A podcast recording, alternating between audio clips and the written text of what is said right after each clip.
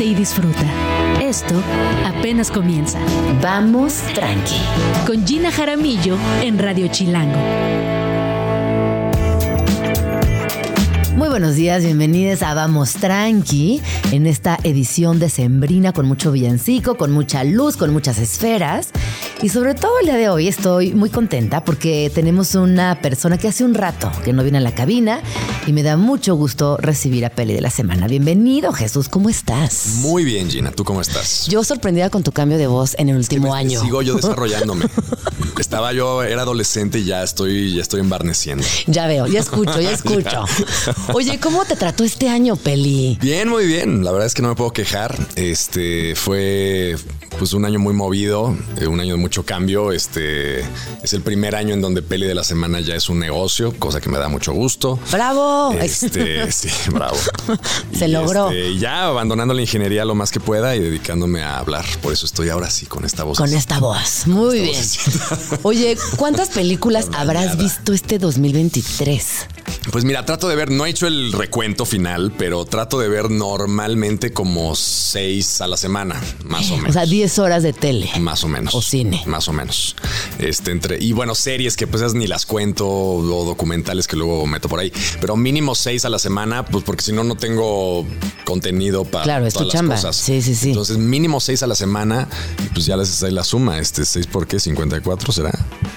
Este, pues 300 y tantos películas. 324. Desde aquí se alcanza a ver Sí. tu cálculo. Oye, y dime una cosa. eh, de estas 300 y tantas pelis que viste en la semana, digo en la semana, en el año, ¿cuáles dirías que son las cinco que sí te sacaron de onda o te encantaron y dijiste, órale, sí. Fíjate, me- siempre es un rollo hacer los lista. tops. Siempre es un rollo porque soy muy neurótico. Entonces el rollo es, a ver, ¿haces el top de lo mejor que viste en 2022 o haces el top, de, perdón, 2023 o haces el top de lo mejor que salió en 2023? Entonces yo normalmente saco... Mm. De lo mi- que viste. O sea, mi top lo saco como en marzo Ajá. para poder decir, las mejores películas de 2023 son estas porque luego no alcanzan a llegar todas. Ok. Entonces las acabo de ver por ahí de marzo. Ok. Pero de las que vi, de las que vi, y de más bien tomando en cuenta no que se hayan estrenado en 2022, sino que hayan llegado aquí a México en 2023. Sí. Este, yo les recomendaría cinco cositas. Cinco Ajá, cositas ajá. para no spoilear mi top total. Les recomendaría una que se llama Close, que es una historia de dos niños. Este, ¿no? ¿Esa la viste? No. Una belga. Pero me la recomendaste No tú y manches. el mundo entero. Ah, ¿neta, La- sí? me la recomendaron Uf, muchísimo. Me dijeron, brutal. es todo tu tipo de película, te va a gustar mucho, así que la voy a Bellísima. ver. Ahora sí la voy a ver. Está creo que en movie esa, ¿eh? Este es una historia de dos chicos, este, que son muy amigos hasta que su, su círculo cercano empieza a pensar que son gays. Pero sobre todo desde el, desde el punto de vista adultocéntrico, ¿no? Claro. Por lo que entiendo. Y, y- e incluso de sus amigos que les preguntan, oye, son gays. O sea, pero ya desde un punto siglo XXI. O sea, Ajá. este de, oye, ya es una sociedad avanzada, no pasa nada si eres gay. Pero la, pre- la mera pregunta de si son rompe por completo la mesa y, y se arma un desmadre. Bueno, sí. bellísimo. Sí, sí, me la ha recomendado muchísimo. Luego, Enferma de mí, que es una sátira que yo amo con locura sobre una este, mujer que descubre que con un medicamento ruso se puede deformar la cara y el cuerpo para llamar un poco la atención y hacer una especie de performance. Y entonces una agencia de modelos alternativos la contacta porque es un monstruo, pero no tan monstruo como para no ser este portadeable en una revista. Ajá. Bellísima esa madre. ¡Buah! Buenísima. ¿Cómo se llama? Enferma de mí. ¿Y dónde se ve? Ese está en movie también. Ah, también, también. No vengo a hacer publicidad de movie, ¿eh? nada más que estos me gustaron. Luego Totem, que yo creo que es la película mexicana más perra del Sí, año. ¿no? Muy comentada, muy premiada, este, muy bien recibida. Sí, la verdad le- Y recomendadísima. Creo que mucha gente le puede parecer no aburrida. Mm. Sospecho. Pero porque es una película en donde realmente no pasa nada. O sea, un poco. eh, Como de lo cotidiano surge lo extraordinario. Sí, pero los primeros 20 minutos dije, a ver, esto no me está contando nada que me interese. Este no, no me está interesando nada. ¿Y luego qué pasó? Y luego te das cuenta que pues es una experiencia inmersiva en donde pues estás en una casa donde hay un drama muy intenso a raíz de una fiesta y pues claro, generar esta atmósfera como 100% genuina es difícil. A mí me parece una proeza. Claro. Y Lila Viles pues este, además es una historia muy personal de ella, es una historia real Ah, de cómo perdió a su pareja. sí. Tras. Ajá. Muy bien. Perfecto para este último jalón del año. Sí. y si quieren terror, les recomiendo una que se llama, bueno, dos, dos últimas. Una de Wes Anderson que está en Netflix. Nadie le hizo promo a los La cortos que sacó. la de Roald Dahl. La de, uno de los cortos de Roald Dahl. ¿Qué cosa es ¿Viste eso? Swan? No, La no del- Swan. Bueno, hay tres cortos. Ajá. Hay uno que es de una víbora que le pica a un hombre, es la adaptación de un cuento de una víbora. Luego, el, luego hay otro que es este. Ah, uno de un gurú Ajá. este, de la India que, que puede ver a través de las cosas. Y un hombre que trata de imitar eso para poder ganar en póker, que también está padre. Ajá. Pero hay una que se llama The Swan, un corto que se llama The Swan. Ajá. Son 11 minutos. Ajá. Que yo hacía mucho que no veía un corto tan chingón sobre la, el potencial de violencia infantil. Bueno, es que además Roald Dahl en específico, ahora es una de las grandes conversaciones, eh, si deberían o no, por ejemplo, hacer correcciones sí. de, de los escritos de Roald Dahl. Sí, lo vi. Y Roald Dahl, obviamente, eh, pues tiene un grado de violencia importante. Sí, sí, sí. Donde normaliza el bullying, la señalización, siempre hay una cosa como hasta de racismo que está presente en su literatura. Sí. Y que hasta ahora es cuestionable, pero que durante años no solamente ha sido uno de los eh, escritores más leídos, sino más queridos. A mí me fascina. Y Wes Anderson justo también. decía que tenía muchos años queriendo hacer algo con estos cuentos porque Sí. a él le marcaron la vida y que no lograba traducir en imágenes las palabras tan precisas y tan bellas de Roald Dahl. Por eso hay un narrador, por Exacto. eso está acompañado de narración. Está bonito porque Sí. sí, es justo el texto. Sí, O sea, sí, yo no había, por ejemplo, leído el del el primero que sacaron, que es este, esta historia de un, de un gurú árabe. Este, perdón, indio, eh, indio. Y este, y es literal, es el cuento. Sí, o sea, es como sí. si estuvieras, te están narrando el cuento, de hecho, con la- las pausas y con todo. Es, el guion es el cuento. Sí. Y es simplemente como una puesta en escena muy teatral Claro. el cuento. Yo no hizo el del cisne, pero ahí hay El tortura y hay unos, unos güeyes super bullies sí. sí, sí, sí. Pero bueno, no es, pero vamos, no es una condonación del Ajá. bullying. No, no, no, para Es nada.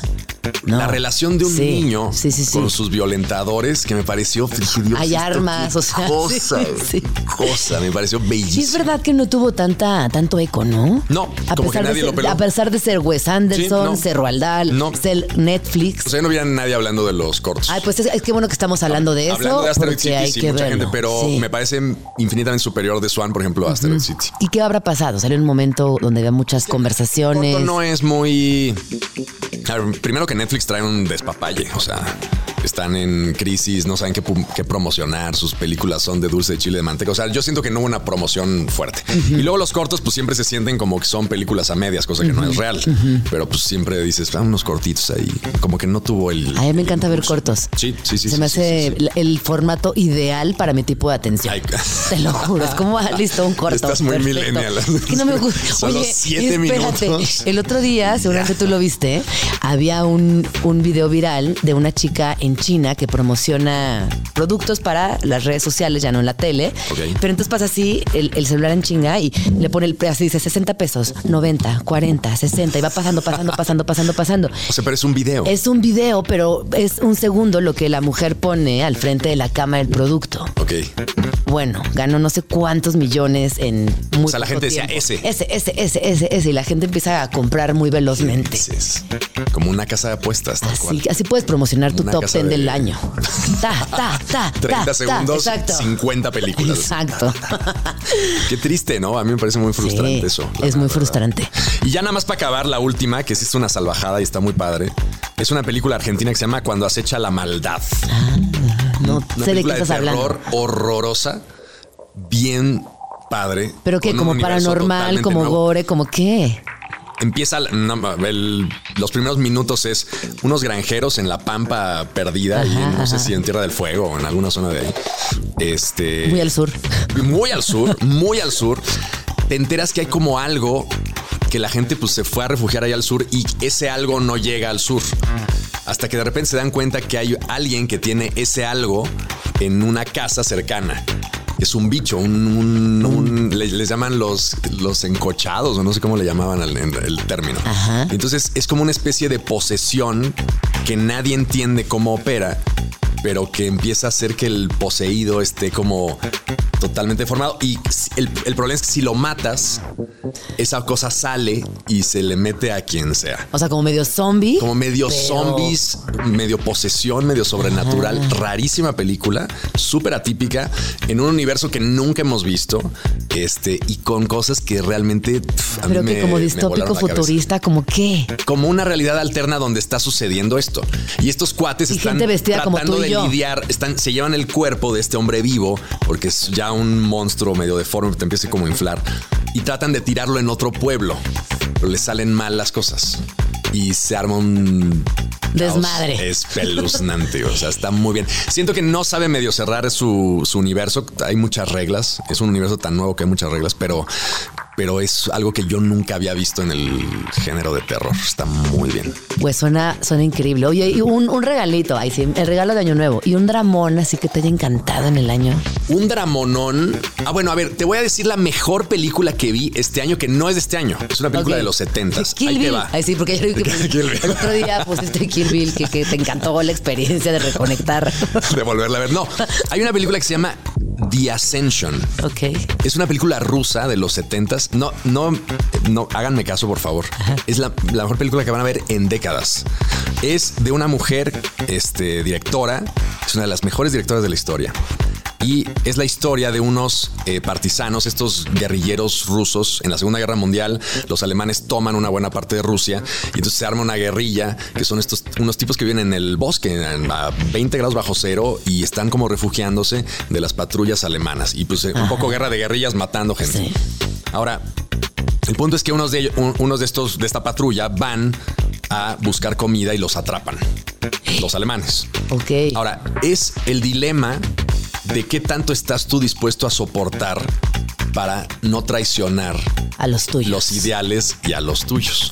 O sea, ¿qué tanto estás dispuesto a soportar ante la amenaza de algo terrible, de una tortura espeluznante o de algo Ay, horroroso? muy nerviosa. ¿Qué Ajá. estás, o sea, hasta qué punto llegas, hasta qué punto te humillas para poder sobrevivir? O sea, la alternativa de morir sin traicionar o vivir humillado.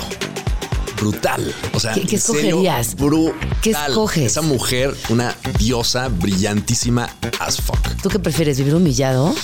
No puedes saber, o sea, un poco la, la moraleja de todo esto es que el, eh, digamos, la personalidad, es, es- es como si dicen, oye, ¿qué pasa ahorita si llegan unos, se descuelga un SWAT team y nos secuestran a todos? ¿Quién sabe? O sea, no podemos saber cómo vamos a reaccionar. Tú puedes decir en este momento, yo jamás traicionaría a mis... Te ponen una pistola en la cabeza o te hacen algo o amenazan, amenazan a a tus tu hijos familia, o lo que sea. sí, ahí ya no obvio. puedes tú calibrar Sí. qué es lo que vas a hacer. Y un poco la película va en ese sentido. Bellísima. Creo que además está en YouTube porque ya esas películas a nadie les importan los copyrights. Entonces a la gente las trepa y todo el cine de los 70 está ahí trepa en YouTube gratis. Véanla. Véanla, por favor. Oye, esto que acabas de decir de YouTube me interesa. Nunca se me ocurre ver. Pero es verdad, por ejemplo, yo te he contado, bueno, les he contado, todo el mundo sabe, cuando yo tengo insomnio, me encanta ver en YouTube, por ejemplo, a Oprah de jovencita haciendo esas grandes entrevistas o a Cher en sus shows. Sí, chera- cheradicta. Entonces, eh, es verdad, están en YouTube y.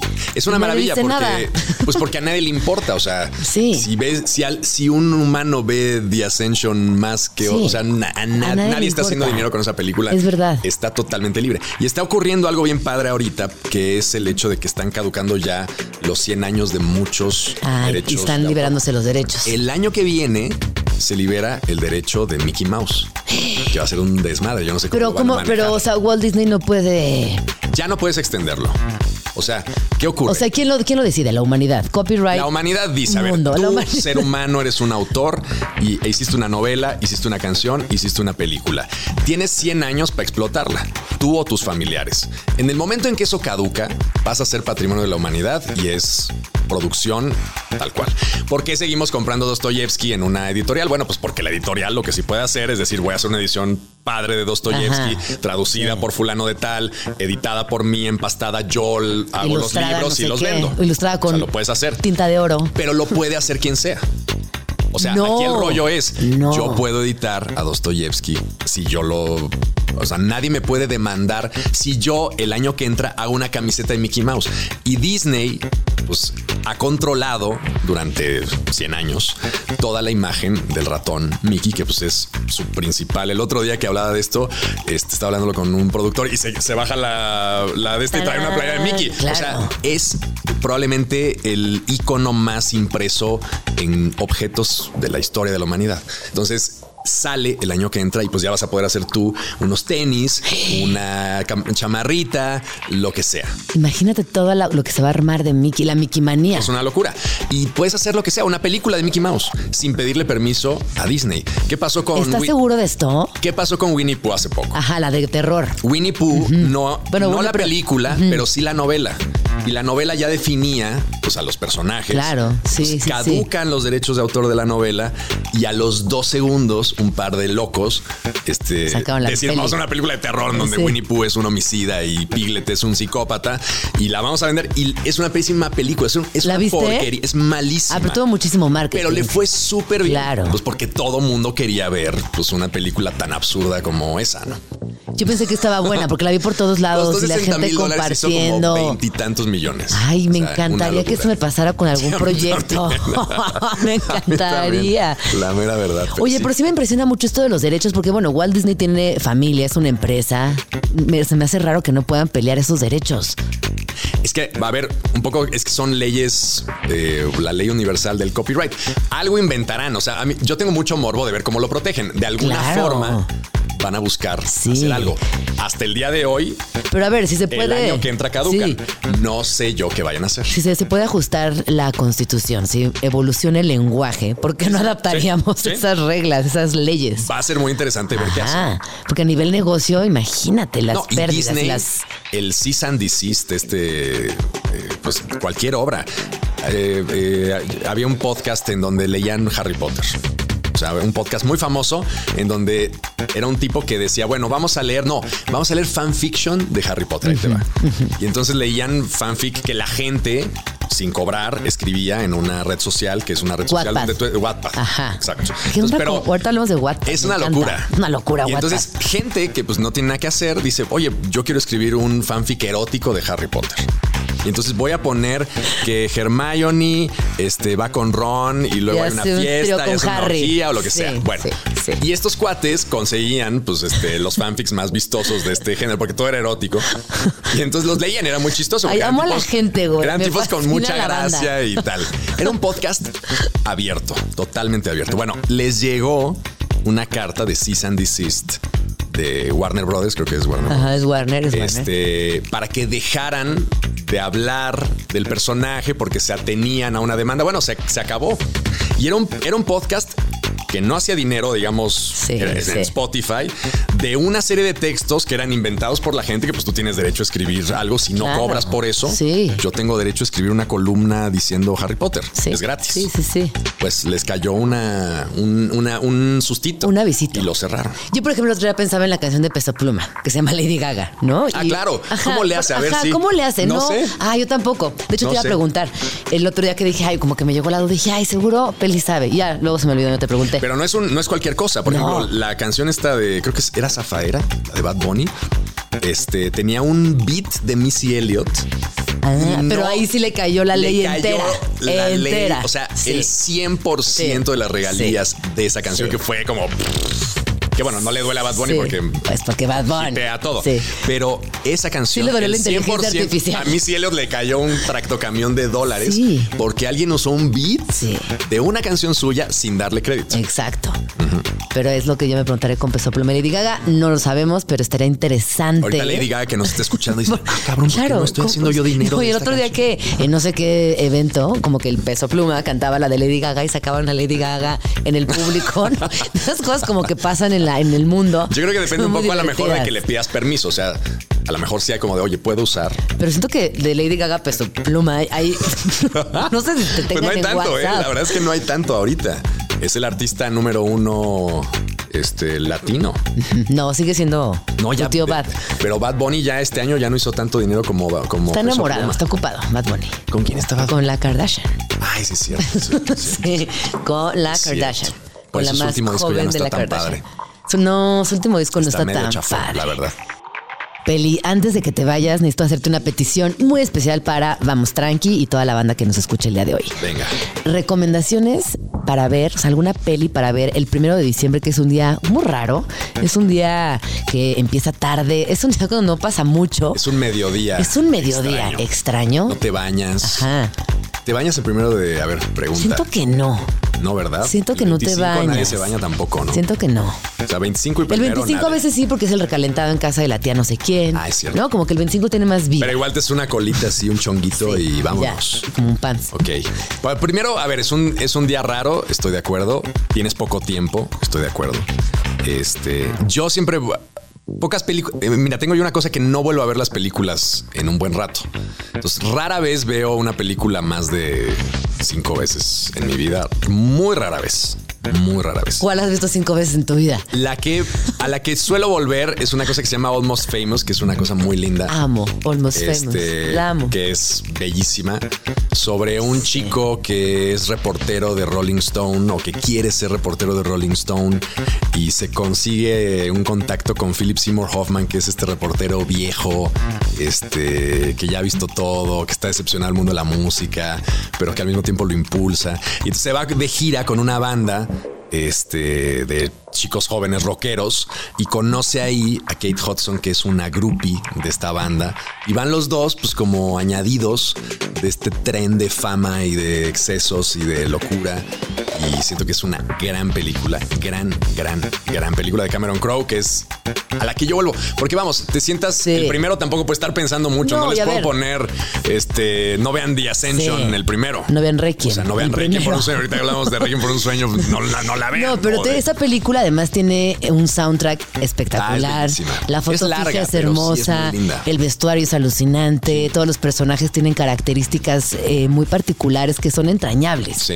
Y terminas amando esa película. No, sí te enamoras sí. de todos, te enamoras Sí. del niño, de Ay, Kate Hudson, de los de la banda. Lo de Kate Hudson siempre te enamoras. Kate Hudson es ¿Te espectacular. acuerdas de.? Yo creo que no ha tenido. No. Ese ha sido, según yo, su papel más No, fino. tenía otra, ¿no? Con, ¿Qué- qué- con qué? Matthew McConaughey. eh, Sí, una pero comedia son- muy. claro, How to Lose a Guy in How 10 to Days, Lose ¿no? a Guy in 10 Days. Es muy de comedia romántica, No, pero, pero siento Penny que Lane no le ha su tocado como su. Exacto, es ella. Es ella. Y sí dices, güey, yo con esta mujer me voy a cualquier lugar. Sí. Cuando sea. Yo también me iba. la- y un poco lo, claro, pero un poco lo triste del asunto es que es como un personaje, vamos, es el pers- personaje protagónico o uno de los pro- protagónicos de la película, pero su sino es estar siempre detrás del sueño, detrás de la fama. Y es muy frágil Y es en frágil esencia. Sí. Ay, es una Ah, gran sí, peli. es. Gran recomendación. Y vean Big Fish, porque nos recomendaron aquí, este, nuestro productor nos recomendó. Tato dijo Big Fish. Este, y es una buena película, ¿por qué? Pues porque cuando uno está el primero, si ustedes están, viven todavía con sus papás, este, si ustedes son centennials, este, pues entonces también es como de, ah, que vemos en Navidad. Y está la abuelita y está tu hermano que escucha death metal y está, y entonces no sabes bien qué poner. Entonces pues, siento que Big Fish como que conjunta las posibilidades de tu hermanito de death metal con tu abuelita y es una película que te permite, además creo que es la última buena película de Tim Burton, fíjate. Así lo, de plano Así lo creo. clasificarías Sí. como tal. Sí, creo ¿Qué que es vino la después? Pues Wednesday creo que es lo, pero pues Ah, es una serie que ya no me queda tan claro si es de su autoría o qué tanto está él metido. Como que es más bien productor ejecutivo. Es más bien como productor y Mm. dirige y tal, pero siento que Big Fish fue como el último canto realmente interesante de Tim Burton. De esa época muy creativa de Tim Burton. Que está saliendo ahorita que hablamos con Vincent, que está saliendo haciendo con Mónica Bellucci. Es su chava, claro. Yo no sé Es qué que- tanto funciona eso, cómo No funciona sé, yo lo siento poco apasionado para ella. Ella es Exacto. fuego. Ella es O sea, fuego. ¿Qué demonios? o Sí, ya no. dijo Mónica Bellucci, ya me cansé de vivir. voy no, bueno, ella se divorcia de Vincent Cassel Voy porque lo- le pone el cuerno por cuatro años. A lo mejor es un trauma. Y no sé si ahora está como. Dijo, ya los mm. guapos a la mierda. Exacto. Vamos a. Puede ser. Y él, el Vincent Cassel, que es muy Vincent guapo, Cassel. se acaba de divorciar también de la guapísima Tina. Así que bueno, Maldita sea. que regresen. Me encantaría ver de nuevo a Mónica Bellucci con No, pero eh, no, no, ya, que se consigan otros, que, que vayan con otras parejas. Yo Otras- qué sé, que vaya sí. Mónica Bellucci, pero sí me, a ver, lo rompe. O sea, Sí, yo veo no. a Mónica Bellucci, una diosa No. de la fertilidad, y veo a este, a este cuate, Tim Burton, un flaquillo ahí, Ay, no. todo feliz al lado de ella, que además no sé cuántos años tenga, pero es mayor. Setentón, debe ser él. setentón, y digo, a ver, Mónica Bellucci tendría que estar saliendo pues con Con un treintón. Con un, con un treintón que le dé batalla. Y Ella tiene lleve ahí 6'5". Y ella también debe andar por ahí. Y yo cuando los veo en las alfombras rojas, es ella despampanante. Brutal, ¿no? Y ya es una mujer mayor, o sea, sí es una mujer mayor. 59. No lleva tantos. Lo que pasa es que se ve muy flaquito, Sí, muy frágil. muy frágil, muy frágil, Y ella es como Nah, una fuerza y sí. que va moviéndose por todo. Ella es la más guapa del mundo. Es la más guapa del mundo. Sin duda, Sí, sin duda. Peli, feliz año. Gracias, por venir a Vamos Tranqui. No, Te bueno, queremos mucho. Vuelve pronto. Vuelve Ojalá en el año que 2024. entra jale muy bien este, este business de Vamos Tranqui. Sí, vas a ver que Es sí. el año de Vamos Tranqui. Es el año de Vamos Tranqui. Corto. Vaya muy bien. Gracias. Estás escuchando Vamos Tranqui con Gina Jaramillo. Y adivinen quién llegó a la cabina de Vamos Tranqui en este último jaloncito del año. Me da mucho gusto recibirte y también quiero agradecerte porque en los meses que hemos estado al aire has estado como colaborador, siempre traes temas muy lindos y me gusta mucho tu forma de pensar. Así que bienvenido a la cabina una vez más, queridísimo Quique Cervantes, gestor cultural, promotor también de, pues, de leyendas, eh, experto en textiles, en comida mexicana. Tienes un vínculo muy particular con nuestra historia, pero también eh, en todo lo que sucede actualmente con la cultura a nivel nacional en muchos sentidos. Así que bienvenido, ¿cómo estás? Querida, pues, o sea, saboreando el bacalao de mi tía. ¿Es tu comida favorita? El bacalao me mata. A mí los romeritos. Los romes son buenísimos. ¿Pero qué prefieres? O sea, ¿qué prefieres si te- solo te tienes que comer un plato de bacalao de tu tía El o de bacalao de mi tía romeritos? ¿Cómo lo prepara? Mira, ella, fíjate que es la receta auténtica de la vizcaína y lo sofríe mucho en jitomate. Es como un bacalao en salsa de jitomate, lo sofríe y le pone conchas secas. Entonces lo sofríe una noche, lo deja reposar. En la noche lo vuelve a sofreír, en la noche lo vuelve a sofreír en puro aceite de oliva. Uf. Le queda espectacular. Yo sé que no es lo más sustentable. Es como aceitú con aceitú. Es que fíjate que yo no soy tan de bacalao. El bacalao, me, a mí ese. Ay, bueno, guárdame un platito de no tu todos. tía. Ajá, ese, ese. me Ese. mata. Sí. Ese, ese me mata. Los romeritos, que son un quelite, Me fascina. de la línea del pápalo, Los de mi mamá. los lo- lo- las perdolagas, el amaranto, la lengua de vaca, los, eh, los romeritos se producen en, en Mixquic, en Tláhuac. Sí, porque son muy chilangos, ¿no? Los Son súper chilangos. Es una cosa que la gente Sí. de Monterrey no alcanza a entender que No, son los romeritos. Chiapas, de ningún lado. No, no, no, fíjate que en Chiapas sí. Sí. Les llaman diferentes, pero ahorita, si tú vas ahorita a Miskik, está toda la cama, todo el terreno de las chinampas llenas de romeritos. Y si te acuestas en una cama de romeritos, es como una esponjita. Qué delicia. Es como un colchón memory foam. Así es una cama de romeritos. Y literal, por ejemplo, la gente agarra, los limpia, los enjuaga porque tienen mucha tierra y están vendiendo el costal a 150 pesos con 45 kilos. Wow. sea, Mira, yo, nada. tengo, yo tengo recuerdos eh, de la infancia, ahorita quiero que me compartas el tuyo, de Navidad en la mañana o 20 de diciembre, de esos días previos que ya estás de vacaciones, que por lo general mamá y papá o trabajan solamente un ratito o se, se organizan, yo no sé cómo, y llegan temprano, y de estar en la, en la cocina limpiando romeritos horas, quitándoles el palito ese, ya sabes, Exacto, sí. limpia y limpia y limpia los romeritos. Porque mi mamá hace un hoyón, o sea, una olla gigantesca de barro. Ah, es más, te voy a guardar. Es más, te voy a Además en invitar. barro. No, una olla de barro gigantesca con un montón de camarón, em, papita de cambray. Claro. Y un molazo que se organiza, o sea, como que mezcla varios moles. Ella le, le- le va agregando cosas hasta que queda ese mole espectacular de Coco Mandujano, que es mi mamita dorada. Y ¿De Coco? bueno. ¿Cómo? No entendí lo Coco mismo. Mandujano, se llama mi mamá. Así, Ah. ese se llama ella. Coco, doña Sí, Coco. Doña Coco. Ah, ok, ok. Y llegan eh, personas que no le han hablado en todo el año casualmente a saludar y le preguntan, oye, Coquito, ¿hiciste romerito? Sí, sí, sí. Y regala y regala y comparte y toda la gente se acerca a la casa eh, en esas fechas para comer sus romeritos. Esa es la grandeza del mole, ¿sabes? Porque es un platillo que siempre sirve para todos. O sea, puedes ir a la parte más pobre de México y siempre hay comida y siempre va a haber mole y frijoles y es para todos. O sea, porque además lo que queda, tú vas a la olla y vas agarrando y chopeas con la tortilla. Sí, es que sí. nadie se resiste ante el mole. Y recordemos que toda esta zona de México, San Pedro Actopan, Tláhuac, Milpalta, Xochimilco, es una zona muy molera, es una zona lacustre. Y antes se hacía el mishmole, que es el mismo con romeritos, pero con pescado. Cuando había carpas o peces endémicos en la zona de, de los lagos. Y era como un mole con, con pescado. Con pescado, con filete de pescado, o con pedazo de pescado muy rico. Se me antoja mucho. Entonces, Mish quiere decir pescado, Mish mole, mole de pescado, Michoacán, lugar donde abundan los peces, por la cantidad de lagos, igual que Michigan. Por ejemplo, entonces, esta zona es muy molera. Los chiles vienen de Zacatecas, Durango, Guanajuato, pero llegan a San Pedro Actopan y no pasan por la central de abastos. O sea, los, los camiones con chile llegan ahí porque la central de abastos para mole no está en la central de abastos, está en San Pedro Actopan, Milpalta. Y de Ay, ahí llévame, ¿me llevarías? Claro, y está la Feria del Mole. vamos que se a Doña octubre. Coco? Vamos con Doña Coco. Sí, vamos. Ahí, y ahí te surtes de avellana, de chiles, de pasita, de piloncillo, de canela, de chile guajillo, de chile mulato, de todo. Por eso somos un, un ce- un- el centro del país muy molero. Y en Navidad se demuestra, porque además es un platillo muy barato. Y muy rico. El romerito, solo que es mucha frega, porque el romerito, Sí, lo caro es el camarón. Ahí, el ingrediente caro es el camarón.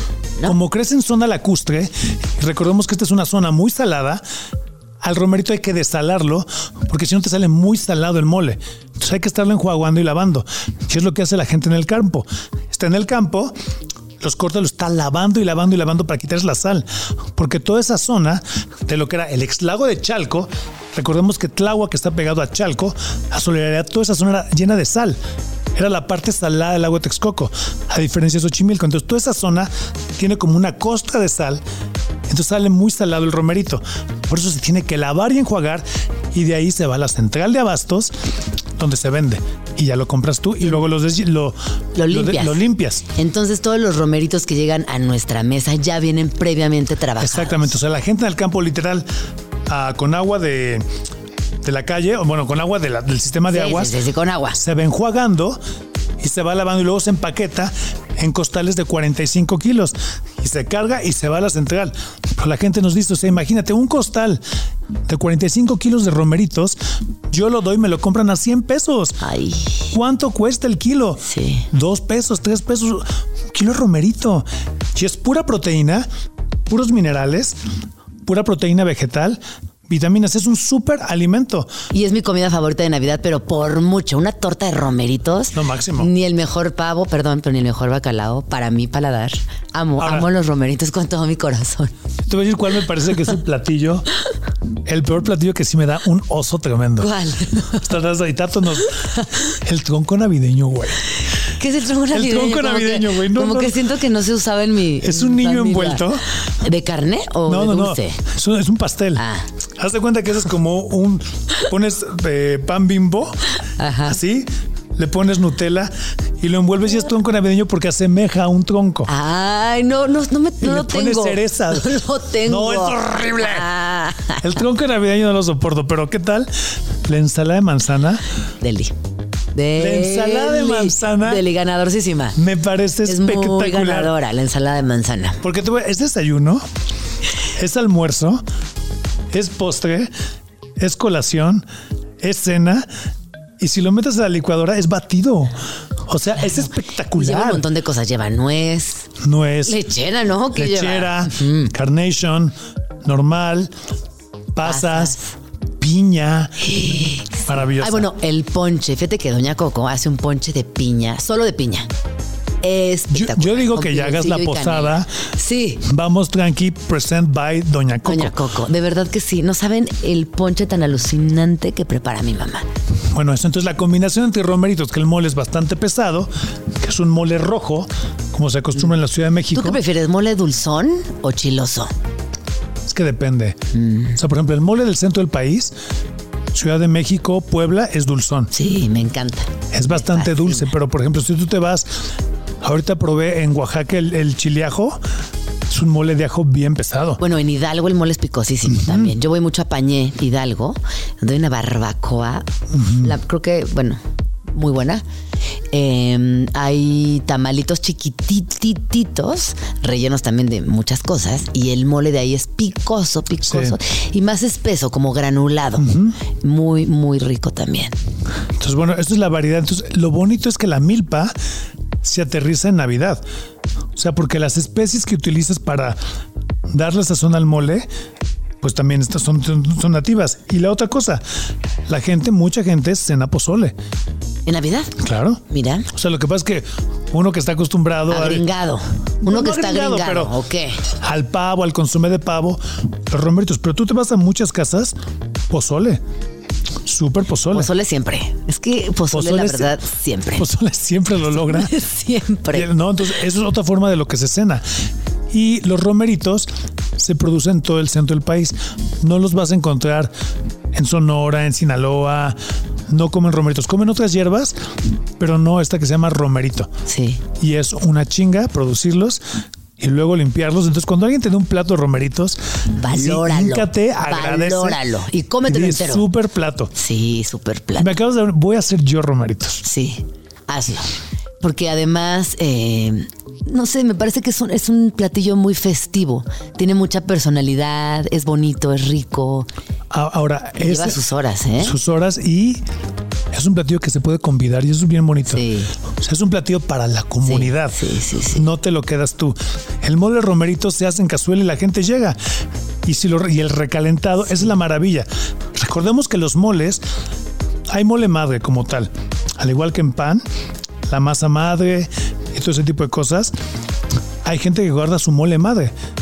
Tiene un mole que va haciéndose agrio y cuando termina su nuevo mole, le pone una cucharada del mole madre que tiene. Igual que el pan, ¿eh? Ah, Entonces, ese mole lo que hace es que le va a dar la consistencia final al nuevo mole. Oye, pero además el mole es de cuidadito, porque se puede cortar, se puede agregar rápidamente. O sea, es como, es de mucho cuidadito. Si no lo estás Tú puedes moviendo echar bien. a perder una, una cazuelota de romeritos en un segundo porque le, le metiste una cuchara y no estaba todavía frío. Exacto. Porque lo refrigeraste y todavía le faltaba eh, como, eh, como, como acomodarse Sí. bien. El cuajado del mole es el chiste. Sí, sí, sí. Y depende con qué lo hagas y sobre todo la proteína que le vas a poner. Claro. Porque la grasa de, de la res o del pollo o del conejo o del pescado le da una consistencia diferente. Entonces no es cualquier cosa. Una vez que estábamos grabando para el gourmet, Sí, no, no es cualquier la cosa. receta del No, mismole es verde cualquier cosa. con chile, me acuerdo que la señora Arbelia estábamos grabando y estábamos grabando con su hija. Y entonces estábamos grabando. Entonces la señora decía, muévele, hazle, súbele.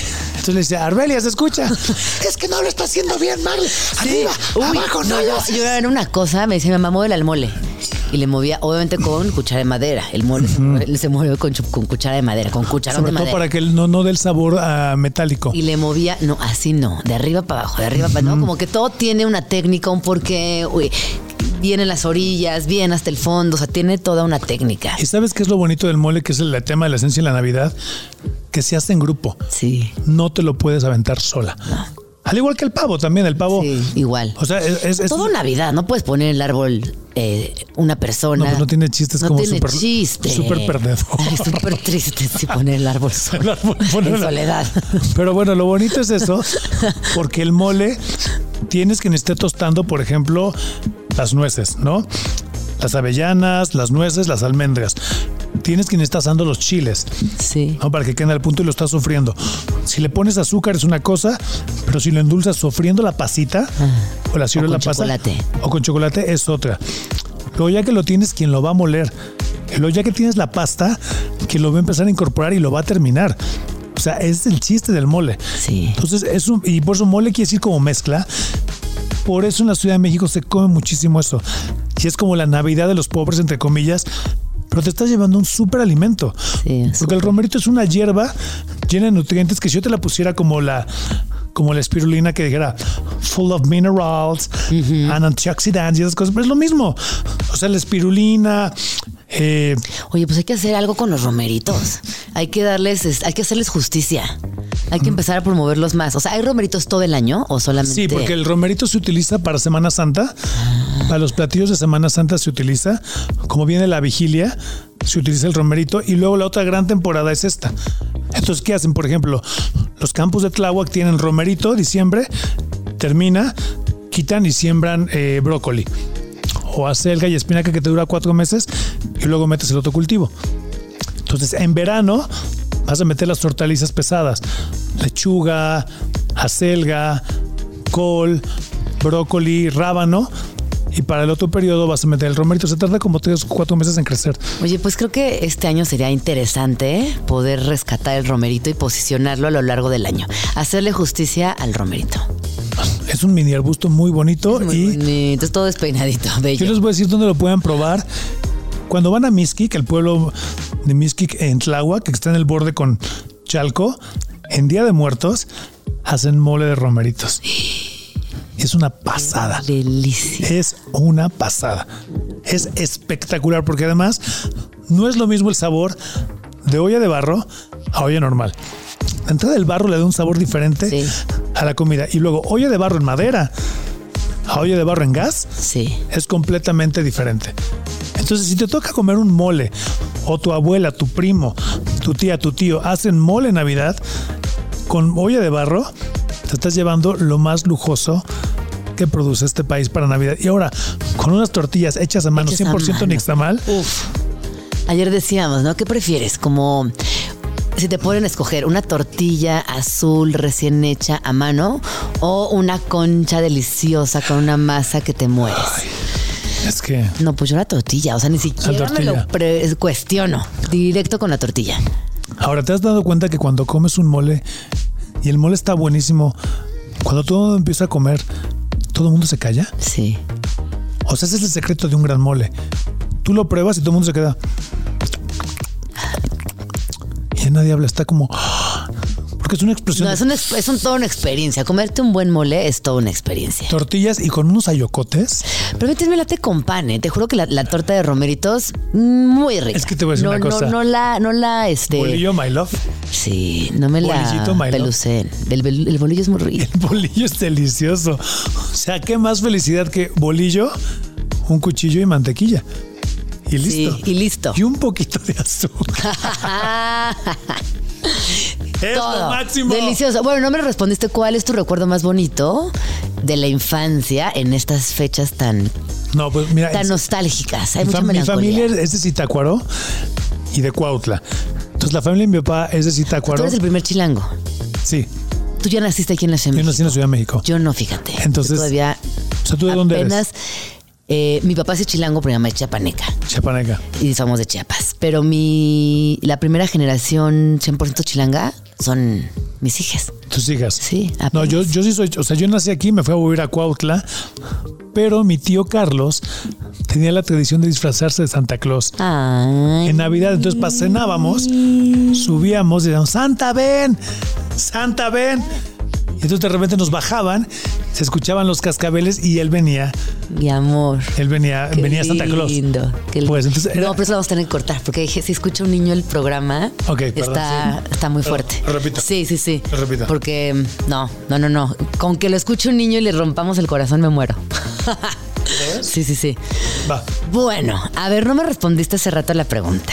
¿Cuál es esa memoria más linda que tienes de la infancia vinculada a estos días? Pues de mucha nostalgia, de mucha familia. Que ojo, yo sé que también hay, hay personas que no la pasan nada bien y a esas personas las abrazamos muy fuerte. Pero ¿cuál era tu recuerdo? ¿O cuál es tu recuerdo? Lo bonito es que mi familia, que es de Zitácuaro, Michoacán, ahí, eh, cuando éramos chiquitos, Santa Claus nos visitaba personalmente. Qué emocionante. O sea, terminábamos de cenar. Mi abuela hacía bacalao Ajá. en su versión, Sí. que la verdad no era tan rica como la de la tía abuela que te acabo de contar, ajá. pero hacía mole verde y hacía chuleta. Brutal. Fíjate que en Michoacán hay como una cochinita que es como un. No sé si lo has probado, que es como un. que es el mismo, es como un cochito. Como el cochito de De Chiapas. Que es como un barbecue. Ajá, ajá. Bueno, hacía esto. Oye, espérate, nada más antes de continuar, acabo de probar, eh, que seguramente tú vas a saber cómo se llama, un tamal, pues sí, del tamaño de una laptop o un poco más grande, de Yucatán, relleno de cochinita pibil, Es- con una cama de frijol. Uf, mira. Yo llevo veintitantos años sin comer carne, pero últimamente creo que ya volví, ¿eh? Llevo dos escapadas fuertes y una de esas fue ese tamal. ¿Cómo se llama ese tamal? No lo conozco. Ahorita te voy a decir, se llama, lo, lo anoté, alucinante. Bueno, sí. Sí, bueno.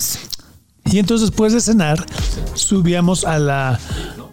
No. El Pipsi. ¿Sí? ¿Es el pibipollo? Pibipollo. Pibipollo, sí. Pibipollo. Pero yo no lo había comprobado nunca. Buenísimo. Y con en- envuelto en, en hoja de plátano. De plátano. Espectacular. Bueno, Bueno, entonces subíamos a la azotea y gritábamos, Santa, ven, Santa, ven. Y a los 10 minutos nos bajábamos y Santa Ay, no. venía ¡Qué a vernos. Qué emocionante. O sea, un Santa Claus. sí, sí, sí, sí, Y entonces nos dejaba los juguetes. Y bueno, eso era Lo máximo de la vida. cuando me trajeron como. Había un cochecito que. ¿Te acuerdas que decía que si se volteaba igual funcionaba? Sí, como de control remoto. Lo que me dio mucha tristeza es ver que las pilas le duraban como dos horas. Sí. Eso- Eso era un bajón cuando abrías los regalos de Santa o de los Reyes Sí. y necesitaban pila. Y no había Oxos en esa época. Exacto. Y la, y la señora Mari de la tiendita o la señora Glo de la tiendita, pues no habría. Entonces habría. no, podías jugar. Y no eran pilas y no eran baterías No, no recargables. eran baterías recargables. No, era pilas. Qué cosa. ¿no? Ese, ese es el- los recuerdos más bonitos con todos mis primos. Ay, qué hermoso, sí. Y bajaba Santa. Qué bonito. Fíjate que hoy pensaba en la mañana. Hoy es, eh, o sea, estamos muy cerca de Navidad y yo tardé en arrancar la Navidad. O sea, era, era que 5 de diciembre yo no había puesto el árbol, no tenía organizada la cena, seguía por ahí este, una que otra Catrina rodando, rondando por la casa. Y decía, ¿cómo le hacía mi mamá y mi papá? Que ponían árbol, organizaban cena, tenían regalos, este, ropa lista para el 24 y 31. Estaban muy cañones nuestros papás Nuestros y nuestras mamás, sí. la verdad. No, o sea, imagínate, o sea, la preparar los juguetes de regalo de Navidad. Todo, todo, todo. Mi abuela, por ejemplo, cada año Y la cena, y los romeritos, y el bacalao. y los aguinaldos de la empresa. Mi abuela compraba, un año nos daba pijamas a todos, por ejemplo. Entonces todo, todos los, los nietos y todos los, sus hijos, pijamas eh, Ferrioni, ¿no? Y el siguiente año ¿Te sí, de ese perrito. el perrito. Luego chamarras para todos. Pants para todos. Entonces nos juntábamos, mi abuela que era muy sabia, decía, yo voy a hacer mi Navidad 10, 11, 12 de diciembre Y luego ya. para que no haya bronca Sí. con las demás familias.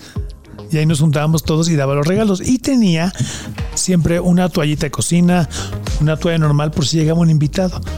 Para que cuando estuviera dando el intercambio de no regalos mal. y venía el amigo, la novia, el primo, no dijera, ay, para ti no hay nada. Sí. Entonces paraba y decía, este, ¿cómo se llama ella? Susi. Susi, aquí está tu toalla. Ay, sí. Le tenía regalos a todos. Qué bella. Así es mi mamá, fíjate. Doña Coco. Mamá, la doña Coco. Que por cierto, me mandó regalos para toda la banda de Vamos Tranqui y no los he traído. Y ahorita que te vi, me acordé. Ahorita que dijiste eso, me acordé. Desde Tonina, unas cosas muy bonitas. Ah, tú eres de Tonina. No de Comitán. Pero mi mamá fue a Comitán y trajo, no voy a decir qué, o si digo, unas palomitas de Tonina. Ah, son preciosas. Preciosas. Te voy a dar también una. Se acabo de yo estar en Tonina, muy Qué bonito. bonito Tonina. Muy, muy bonito. Bueno, a ver, propósitos. Vamos a corte ¿eh? y regresamos para hablar de los propósitos del 2024 que fácilmente podemos gestionar desde ahorita y, por supuesto, cumplir. Estás escuchando Vamos Tranqui con Gina Jaramillo en Radio Chilango. Seguimos aquí con Quique Cervantes, arroba Quique Quelite en las redes. Ya hablamos de mole, ya hablamos de cenas navideñas, ya hablamos de todo lo que sucede en estas fechas tan bonitas, que en realidad pues es más año nuevo, porque en año nuevo también se comen romeritos y demás. Pero quiero hacerte una pregunta que tiene que ver con el año siguiente. Creo que 2023 fue un año muy dual, estuvo, estuvo fuerte a nivel energía, mucha guerra, mucho individualismo. Bueno, Chat GPT cumplió un año y todo lo que eso implicó, para bien y para mal. O sea, yo creo que fue un año que nos ha dejado un montón de lecciones. Y una de las grandes lecciones, o por lo menos yo me llevo esta, es que en 2024 tendríamos o podríamos, sería lindo, ser una sociedad más colaborativa, más sustentable, tener mejores hábitos de consumo. Y justo te quiero preguntar sobre estas líneas. Pues mira, lo más grave del 2023 es que no llovió. Sí, las sequías.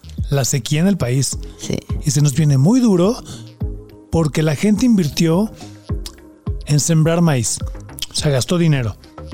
Por la falta de lluvia, el maíz no creció. O sea, lo que invirtió no lo va a Pérdida recuperar. total. pero la demanda del maíz iba a estar. Entonces va a tener que comprar maíz. Y entonces ahí está el problema. Según los especialistas, para el 2035 2032, perdón, nos volvamos a volver el principal importador de maíz. Porque consumimos mucho maíz claro. que no lo estamos produciendo. Qué grave, ¿no? El centro de origen del maíz, que es México, está pasando por esto, por falta de lluvia. Entonces, lo que sí podemos hacer, y una vez pónganlo en su calendario, a partir de junio y hasta septiembre hay que reforestar como locos. Y reforestar bien. O sea, no nada más es ir y aventar el árbol y poner un hoyito y ponerlo, no. Hay que saber qué especie se va a poner, qué seguimiento se le va a poner, cómo se va a reforestar, si se va a poner hidrogel, lluvia sólida, quién lo va a monitorear, qué especie, a los cuántos días se le va a dar mantenimiento. Eso tenemos que hacer, tenemos que rescatar las áreas verdes, las que ya tenemos. Entonces yo le diría a toda la gente que tiene hijos, así como invierten en la educación maravillosa de sus hijos, inviertan en reforestar porque lo que sabemos es que las presas del sistema Cutzamala están más secas que nunca y que no se llenaron. Y el agua, los próximos, el agua potable de los próximos 10 años de tu hijo no está garantizada. Nadie sabe hoy por hoy de dónde va a salir. Entonces hay muchas propuestas. Una, mejorar el sistema de alcantarillado, la cosecha de lluvia. Sí. Eh, pero sin duda lo único que va a hacer para que el CO2 que está en la atmósfera, que causa el cambio climático, lo podamos regresar a la Tierra, es sembrar magueyes, flores, plantas y árboles jóvenes. Eso. Otra cosa que sí podemos hacer, yo sé que hablamos de Navidad y el pavo y la chuleta y todo, pero tenemos que bajarle la carne. Ya, el consumo de la carne El consumo, de la- o sea, no hay, es raz- insostenible. no hay razón científica para todos los días comer huevo. Ni para comer todos los días bistec, ni pollo. O sea, no es necesario. Y más siendo México un lugar donde abundan las leguminosas, los quelites, tenemos mucha variedad vegetal, podemos comer muchas cosas y no necesitamos de carne. Claro. Los frijoles nos dan una gran fuente de proteína Las lentejas. las lentejas, el garbanzo, los, ay, ¿cómo se llama? Eh, otro tipo de frijol, eh, Alubias. las- bueno, no, es, ay, se me, se me olvidó ahorita. Toda esa variedad de hierbas combinadas con leguminosas nos dan mucha fuente de proteína. No necesitamos comer carne tanto todo el tiempo, pero yo veo que abren y abren taquerías. Sí. Y eso lo único que va a generar es que el problema no es. El problema no es en sí la carne, es cómo se produce. Entonces agarras, deforestas Sí. un bosque, metes vacas, se acaban las vacas del suelo, te mueves a otro lugar, deforestas el bosque y vas acabando con áreas verdes. Aniquilas las áreas verdes. Para producir. Ahora hay un movimiento de, gan- de ganadería regenerativa que es más bien rotar las vacas y permitir que los, vascos, que los pastos crezcan. Entonces, cuando la vaca regresa a donde empezó, el pasto está enorme y ese pasto fija CO2. Ahí tendríamos que ir moviéndose la producción de carne. Porque es, o sea, es, es imposible pensar que se va a desaparecer. Pero podemos cambiar la forma en la que se produce para desaparecer CO2, que es lo que calienta la atmósfera. Entonces, eso. Usar mucho más la bici.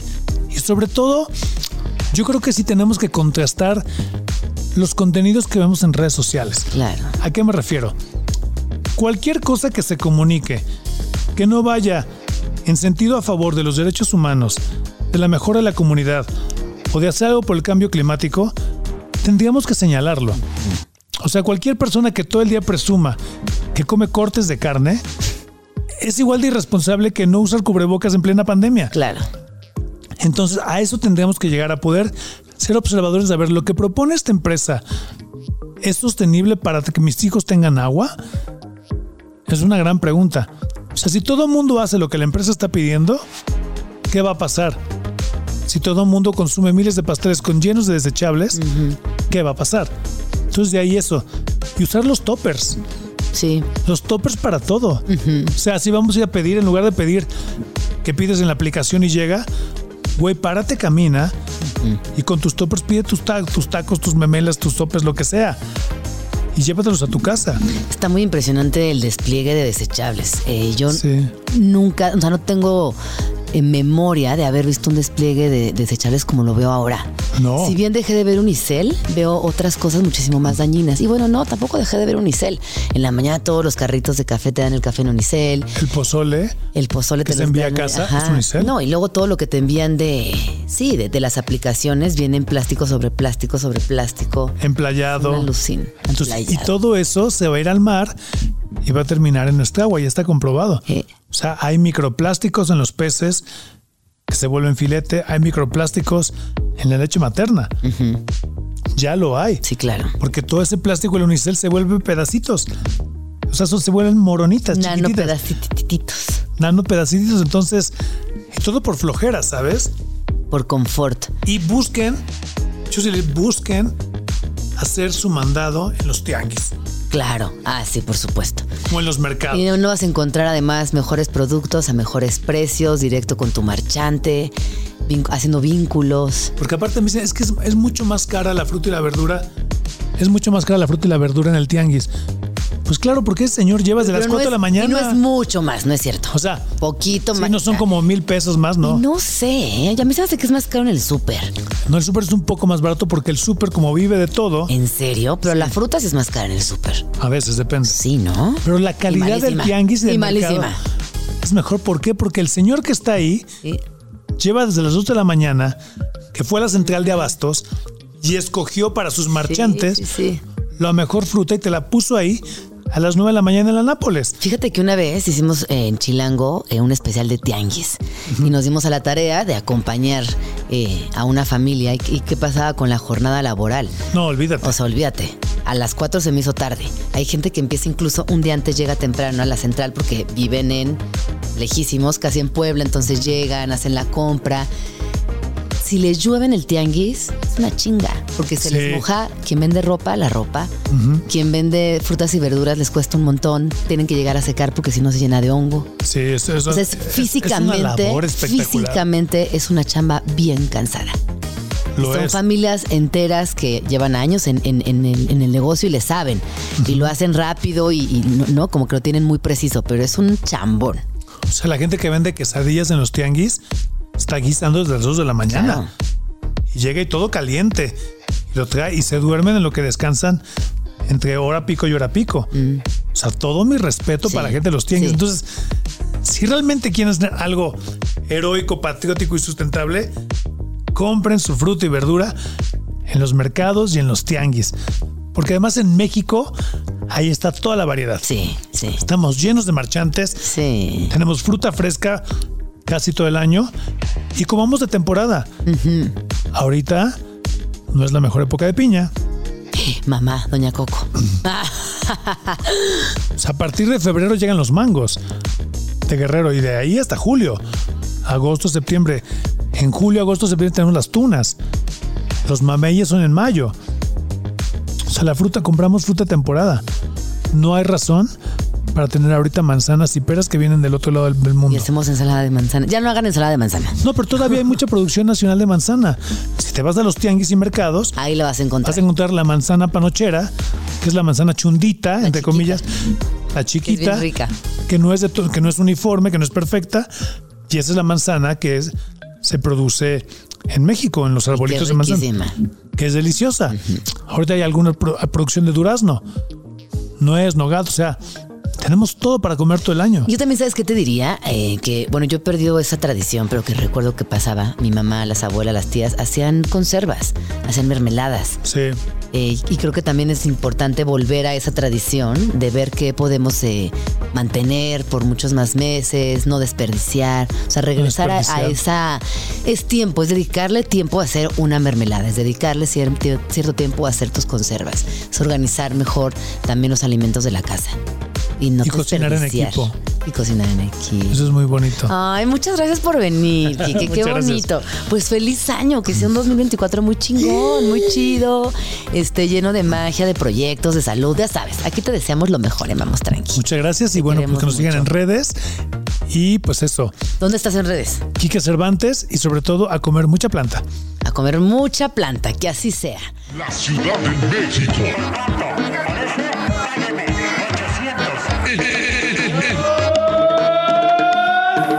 Sonidos de la capital.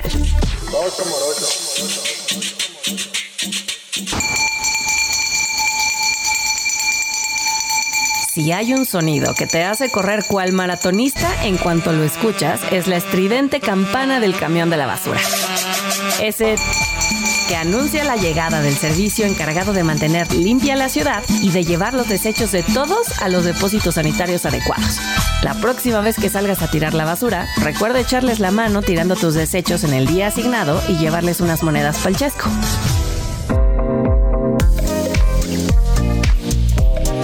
Bueno, pues nos quedamos con muchas recomendaciones, reflexiones y varias cositas para pensar. Por lo pronto yo les quiero compartir cuáles son mis mejores planes en la Ciudad de México durante las vacaciones decembrinas. Como saben, soy mamá de dos preadolescentes, así que a veces se pone compleja la ecuación. Y lo que más disfrutamos, sin duda, es ir a librerías. Y dentro de las librerías hay un par, o bueno, varias que les quiero recomendar. Por supuesto está Utópicas, esta librería feminista en Coyoacán, está también Orión Kids y La Moraleja, librerías independientes en la colonia Roma, y también las clásicas El Péndulo, Gandhi, La Increíble, que si bien tienen un programa público muy amplio, todas las que ya mencioné eh, prestan atención a los eventos familiares. Podemos encontrar muchas lecturas colectivas, presentaciones de libros, también algunas ediciones especiales. Así que yo les invito, les recomiendo y les pido también que asistan a estas librerías, porque las librerías forman parte de los ecosistemas culturales y si bien hoy tenemos al alcance la compra desde lo digital, tenemos que preservar estos espacios colectivos, estos lugares que nos permiten entrar en contacto con otras personas que tienen los mismos intereses que eh, nosotros, en este caso las familias lectoras. Así que anímense, salgan, vayan, que el frío no les intimide. Tápense bien, vayan a las librerías y disfruten de la oferta cultural que tienen para ustedes en esta época.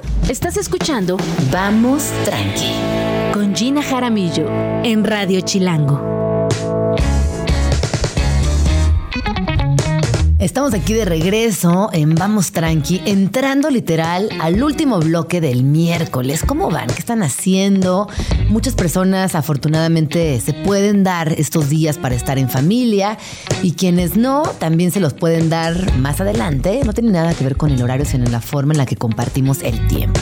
Creo que esta reflexión eh, viene mucho sobre estos días de que cuando nos, nos vamos de este mundo, cuando somos personas mayores, no nos acordamos de qué nos regaló qué, cuánto gastó en nosotros, sino ese tiempo que compartimos de calidad. Así que sobre todo si están cerquita de niñas, niños, niñes, denles tiempo de calidad. Yo creo que no hay nada más eh, hermoso, más valioso, más sustancioso que pasar tiempo. Y también con las amigas, con la pareja, con quien quieran. Pero más allá de los regalos, el gasto impertinente, el consumismo y ser presas del capitalismo, vámonos hacia lo emocional, aprovechemos el tiempo, regalemos tiempo y tiempo de calidad. Oigan, estoy viendo, obviamente, el, el top 10 de las eh, weekly songs a nivel global y es muy impresionante ¿eh? cómo en estas épocas del año todo, todo, todo se va hacia los hits navideños, hacia el cierre de año. Está, obviamente, la reina de, re de reina de reinas, Mariah Carey con All I Want for Christmas Is You, que lleva semanas, años, eh, siempre hasta arriba. También está esta de Wham, The Last Christmas, que es, muy linda. Y eh, así seguimos. Los primeros 10 lugares, todo tiene que ver con Navidad.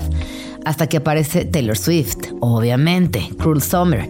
Y de ahí ya aparece Bad Bunny, viene Peso Pluma y otras personas que me impresiona, ¿eh? que a nivel global tengan estos, estos lugares, estas ocupaciones tan importantes. Y me sorprende porque cantan en español, no porque sea mala música o buena música, sino que la música anglo también siempre ocupa lugares fuertes.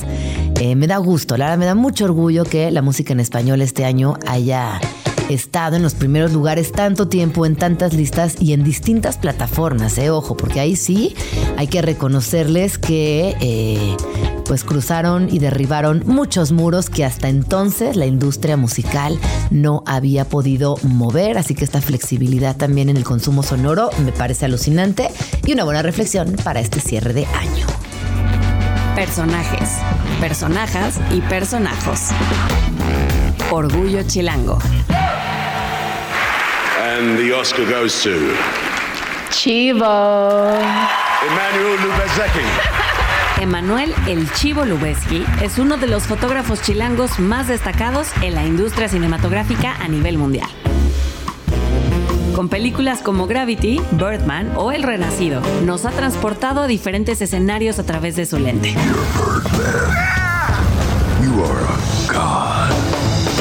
El Chivo nació en la Ciudad de México el 30 de noviembre de 1964.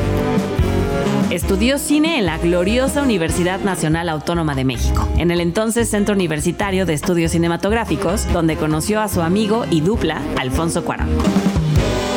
Juntos llegaron a Hollywood trabajando en filmes clave como La Princesita, Grandes Esperanzas y Los Niños del Hombre. Con el tiempo, Emanuel Lubezki ha logrado consolidar su carrera muy aparte de sus colegas. En su filmografía suma el trabajo con directores como los hermanos Cohen, Terrence Malick, Tim Burton y Francis Ford Coppola.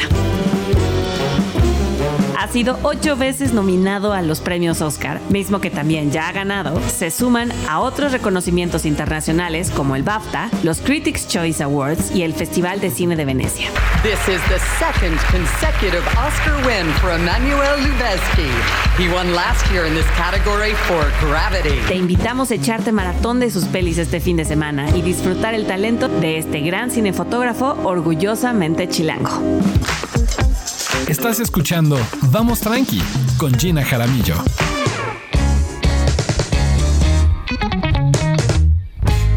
Oigan, estoy leyendo por aquí una nota que tiene que ver con las predicciones de Nostradamus. Estas predicciones que no podemos no mencionarlas cada año, cada, cada determinado ciclo, porque pienso, siento que la humanidad entera de alguna u otra manera siempre estamos tratando de descifrar qué viene en un futuro, qué nos deparan los astros eh, o qué sucederá, ¿no? Siempre como esta característica tan humana, esta vulnerabilidad humana de, sabernos personas frágiles, de sabernos también dependientes de muchísimas, muchísimas condiciones para que nuestra existencia siga siendo una realidad. Y bueno, pues resulta Nostradamus hizo algunas predicciones para el 2024 que adivinen qué, amenaza a la humanidad. Pero bueno, todo lo de- como que todo lo que tiene que ver con Nostradamus siempre amenaza a la humanidad de una u otra manera. Era como este personaje que siempre estaba anticipando el fin, siempre eh, a través de la catástrofe, del miedo, de infundirnos también un terror colectivo que nos, llega- nos llevara a la preocupación colectiva y constante. Eh, bueno, el boticario y adivino francés dejó escritos en 1555 los hechos que acontecerían en el futuro. Mucho hemos escuchado de este gran personaje que eh, su nombre era Michel de Notre Dame, también conocido como Nostradamus. Él fue boticario de profesión, eh, se estableció en Francia durante el siglo XVI y se hizo famoso por sus supuestas habilidades proféticas. Sus profecías están recopiladas en un libro muy famoso que se llama tal cual Las Profecías, publicado en el año 1555 y que contiene casi mil cuartetas poéticas que se cree que predicen momentos, eventos y eh, situaciones futuras. Así que bueno, vamos directo a ver qué, qué ha hecho o por qué es importante. Hay algunos eventos políticos que él describió que son muy simbólicos, como las guerras mundiales, como el ascenso de Hitler, el asesinato de John F. Kennedy y los ataques del 11 de septiembre. Los estudiosos de este personaje nos han dicho que están estas predicciones, pero hay como toda una conversación que dice que, híjole, que tampoco estaban tan claras. Para el 2024, él tiene unas predicciones muy preocupantes. Habla de incertidumbre y temor en todo el mundo y también destaca la predicción de una nueva guerra mundial, un gran terremoto, la muerte del Papa Francisco y un cambio climático irreversible que transformará el mundo. La verdad es que no les quiero meter situaciones, yo no creo en Nostradamus, únicamente le estoy compartiendo esta nota porque es la conversación del día de hoy en redes, lo he visto por todos lados y bueno, pues aquí vamos tranquilos, no nos vamos a quedar fuera, pero yo creo que todo depende de nuestra realidad, de, de cómo observemos las cosas, de cómo nos tomemos también estas predicciones que repito, unas han cumplido, otras no, pero pensemos también en la parte luminosa de la humanidad, de un futuro donde la colectividad sea posible, donde nos podamos podamos organizar y vislumbremos también un mundo extraordinario, seamos positivos y seamos personas de paz. Así que nos tardamos. A mí no me está gustando lo que estás dici- diciendo. No quiero un gran terremoto. Sé que existe el cambio climático. Creo que también podemos evitar una guerra. Pudiéramos evitar esta guerra que tú eh, bien apuntaste hace tantos años. Así que creo que, siento que todo está en nuestras manos, querida humanidad. No nos dejemos eh, llevar por Nostradamus. Mandamiento chilango número 6. Cada mañana en la Ciudad de México hay tres cosas con las que siempre podrás contar. Fallas en tu transporte público de confianza, alguna manifestación para ensalzar la llegada a la oficina y una guajolota calientita en cada esquina.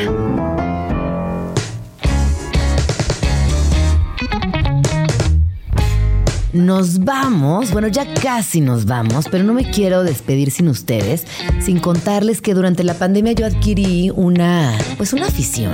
Me di cuenta que gracias al encierro, muchos museos e incluso espacios arquitectónicos y ancestrales estaban subiendo a sus sitios algunos recorridos en 360, recorridos virtuales, con lo cual nos hacen sentir muy bien, ¿no? Esta, esta idea de estar encerradas en nuestras casas y de repente poder, por ejemplo, recorrer el Hermitage o poder recorrer el MoMA en Nueva York o poder recorrer las pirámides de Egipto. Así que yo les quiero eh, recomendar muy puntualmente este sitio que tiene que ver con recorridos de las pirámides, eh, las pirámides en Egipto, en específico con la pirámide de Giza. En giza.mused.org ustedes pueden entrar y completamente gratis hacer un recorrido 360 a la Gran Pirámide de Kufur, donde se realiza la visita visual. Eh, además es bien interesante porque yo leí en su momento, todo esto es un proyecto de Harvard, de la Universidad de Harvard, y cuando lo estaban desarrollando con estas cámaras y con todas estas nuevas tecnologías, descubrieron incluso una cámara a la que nunca habían tenido acceso. Y a partir de esta investigación se abrieron muchos nuevos misterios, pero también una posibilidad de hacer turismo virtual gratuito.